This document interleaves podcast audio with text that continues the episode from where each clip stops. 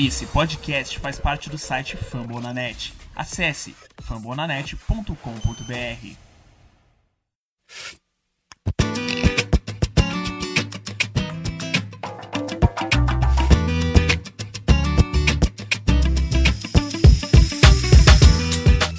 Bom dia, boa tarde, boa noite ao torcedor do Arizona Cardinals. Eu sou o Juliano Corrêa Estou trazendo mais um Cardscast depois de algum tempo aí, depois do final da temporada. A gente vai chegando próximo ao primeiro grande evento da NFL no, na off-season. Nós tivemos o Combine alguns dias. É um evento mais ou menos, mas o grande evento que nós estamos falando é o Free Agents. O, prim, o primeiro dia de Free Agency é no dia 16 de março, se não me engano. E algumas semanas antes nós estamos preparando dois programas para falar exclusivamente sobre free agents. Mais para frente a gente vai falar de draft, a gente vai falar, obviamente, se você acompanhou o Carlos no último ano, você sabe quais são as necessidades. Mas inicialmente vamos falar apenas do mercado free agents, vamos ver o, o que acontece nas primeiras semanas do free agents e como o Cardinals vem para o draft. Eu sou o Juliano Corrêa, vou fazer a primeira parte desse podcast falando sobre os free agents que estão no Cardinals e também sobre o elenco do Cardinals hoje, possíveis movimentações e esse tipo de coisa. Sigam lá o arroba Aves do Deserto no Twitter e sigam também o arroba Brasil Cardinals. Eles também vão ajudar com a segunda parte do free agent, quando a gente vai falar sobre possíveis alvos para Steve Kerr e companhia quando esse mercado começar. Primeira coisa que a gente tem que falar é do contrato do DJ Humphries, que assinou recentemente um contrato de 3 anos, 43 milhões com 29 milhões garantidos. Um contrato que foi muito bem feito, até pelo timing dele. os jogadores da NFL estão negociando um novo CBA, né, um novo contrato trabalhista, o que promete de repente aí dar um boom no salary cap então esse, essa média de 12, 14 milhões de, de dólares por ano aí do Humphries pode ser que fique bastante pequeno em algum momento no futuro, justamente por esse boom no salary cap que é esperado uma vez que o novo contrato trabalhista da NFL aconteça. Mas entrando nos números, também foi muito bem elaborado. Ele vai ter um peso de 14 milhões em 2020, é menos do que um franchise tag então já funciona melhor do que o franchise tag em termos de espaço para 2020. E o Cardinals tem uma flexibilidade muito grande para se livrar desse contrato em 2021 ou 2022, sem que o, o, o dead money, né, o salário que fica ainda no Cardinals por conta de bônus de assinatura, outros bônus de roster e etc., continue contando nesse salary cap do Cardinals. Então foi um contrato muito bem elaborado. Foi um contrato que, pelo valor, tá valendo a pena um cara que cedeu dois sacks em 2019 e também foi muito importante para as outside zones do Cliff Kingsbury, principalmente quando o Kenyan Drake chegou. A gente vai falar do, do Kenyan Drake já já, mas o, o DJ Humphries ele foi excelente nessa run block aí nos outsides da linha, né? Então eu, eu gostei dessa renovação, eu gostei dos números, eu gostei do baixo risco que ela oferece e por, provavelmente foi um, um, dos bons serviços que o Steve Kine fez. A gente costuma falar muito mal dele aqui e isso não é novidade para ninguém, mas nessa certamente ele mandou muito bem. Entrando no salary cap do Cardinals para 2020, a gente também já comentou né, a renovação do Larry Fitzgerald e do Max Williams, são dois caras que eram free agents ano passado mas já estão sob contrato para 2020. O David Johnson é a situação mais calamitosa, digamos assim, que o Cardinals tem hoje em mãos. Porque é um cara que o Cardinals não economiza nada em nenhum momento do, do desse ano de 2020. Se cortado, a única maneira de tirar o David Johnson do Cardinals é sem um, um prejuízo maior, um dead money, seria trocando ele. Economizaria 8 milhões, mas ainda ficaria com outros 6 milhões contando no salary cap de 2020. Só em 2021 que se torna uh, dispensável o David Johnson. Então, por hora, eu acho que o movimento mais certo de o Cardinals fazer é manter ele e torcer para que ele volte para a produção antiga. Não, não é interessante, como a gente tem acompanhado nos últimos anos de NFL, gastar dinheiro com outros running backs e isso influencia diretamente em como o Cardinals está lidando com a situação do Kenyon Drake. Hoje é domingo, ontem sábado, o Kenyon Drake postou um vídeo, alguma coisa sobre ah, eu tô de volta, e, surgiu um, um, rumor muito forte que ele estaria renovando com o Carlos. Era um highlight dos jogos do Carlos em 2019. E até agora, no domingo, não apareceu nada, nenhuma fonte que confirmasse que o Kenyon Drake renovou com o Cardinals. Eu acho que o, o padrão para o Kenyon Drake tem que ser o contrato do Austin Eckler, que foi assinado recentemente com o Chargers, um running back que teve um ano de 2019 muito bom também e assinou por 6 milhões ao ano, mesmo sendo um free agent restrito. É um caso diferente do Drake, que é um free agent não restrito. Quando você é um free agent restrito, é mais difícil para que você não renove o seu contrato. Teria que um time cobrir qualquer time é, cobrir qualquer oferta que o, que o jogador recebesse uma vez que ele estivesse no free agents, no caso eles não deixaram o Austin Eckler chegar no free agents.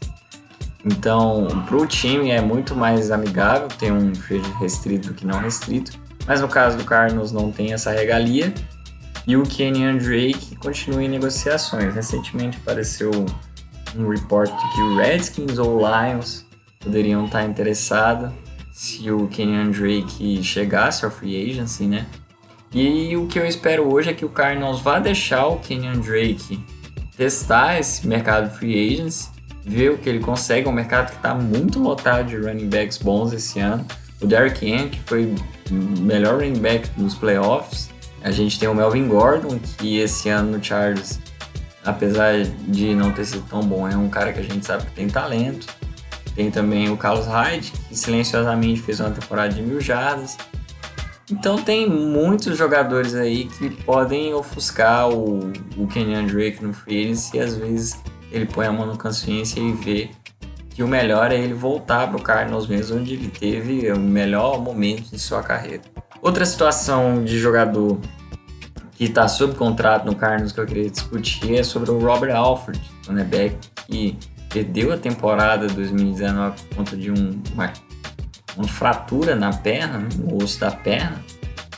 E é um jogador que hoje está contando 7 milhões contra o cap do sendo que nós tivemos dois jogadores é, apresentando uma produção decente no final do ano passado, que foram o Kevin Peterson, que é até um free agent, mas é um free agency restrito ou de direitos exclusivos. Então o Cardinals muito provavelmente vai renovar com ele e vai trazer ele de volta. E o Chris Jones, que está sob contrato, que também era um rookie não draftado. Dos jogadores que chegaram a produzir, além do Byron Murphy e do Patrick Peterson, que seriam hoje os cornerbacks 1 e 2. Então, você pagar 7 milhões para um cornerback número 3, no máximo número 3, talvez número 2, mas no máximo número 3, é, é muito complicado. Cortar o, car, o Robert Alford dá 4 milhões a mais no cap pro, Carlos, é uma coisa de você adiciona um pouco aqui, você adiciona um pouco ali, já faz uma diferença. Então é uma situação para a gente acompanhar também, se de repente o Carlos faz uma reestruturação de contrato com ele, para ver se eles conseguem diminuir esse dinheiro que ele vai receber em 2020, ou se não, tchau e benção, realmente não vejo grandes motivos para ficar fazendo caso por um jogador que já não era lá essas coisas no Falcons e que também não jogou em 2019. Entrando nos free agents que o Cardinals tem, começando pelos free agents restritos e de direitos exclusivos. O de direitos exclusivos funciona de um jeito mais hardcore do que o, o restrito, porque o jogador teria que ficar um ano se ele não um ano fora da NFL se ele não aceitar o contrato que o time possui esses direitos dele joga. Hoje o Cardinals tem o Kevin Peterson e o Joe Walker como jogadores de direitos exclusivos, free agents. O Joe Walker foi um cara que apareceu bastante na segunda metade da temporada, quando o Hassan Reddick se tornou pass rusher. Ele é um cara que adiciona bem a essa rotação, ainda que eu não gostaria de vê-lo como titular de novo. Eu acho que o Jordan Hicks precisa de um, uma boa dupla aí de inside linebacker e pode vir por draft, pode vir pelo free agent. Isso a gente vai discutir depois. E os outros jogadores, um obviamente é uma unanimidade entre o torcedor do Carson, o Kikezinho Gonzalez, esse aí eu não vou nem discutir, ele tem que ficar. Ele foi muito bem em 2019, já tinha ido bem no final de 2018. É, se, se mostrou confiável e realmente não há motivos para que o Carlos se desfaça dele. O outro é um que levanta algumas discussões. O right tackle Justin Murray. Hoje, é, por ser um free restrito, é barato renovar com o Justin Murray. Então eu não vejo problema em renovar com esse jogador, até porque é um cara que teve saudável por a maior parte de 2019, se não me engano, perdeu apenas dois jogos desde que assumiu o lugar do Marcus Gilbert. E eu acho que o ideal seria realmente renovar com o Justin Murray e trazer o Marcus Gilbert de volta no contrato barato. É um cara que chegou e não jogou também, é a mesma situação do Robert Alf. Então, ter esses dois jogadores disputando essa posição de right tackle, eu acho que dá uma flexibilidade boa pro Carlos, aumenta o sarrafo ali.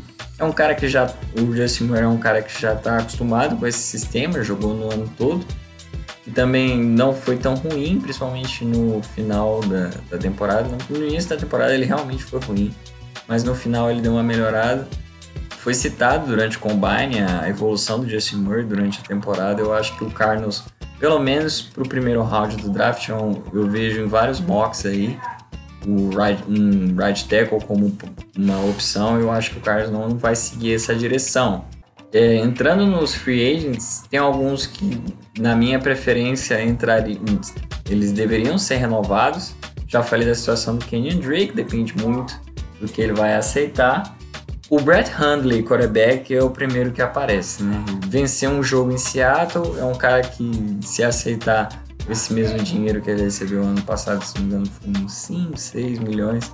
É um salário baixo até para reserva na NFL, tem alguns que recebem bem mais.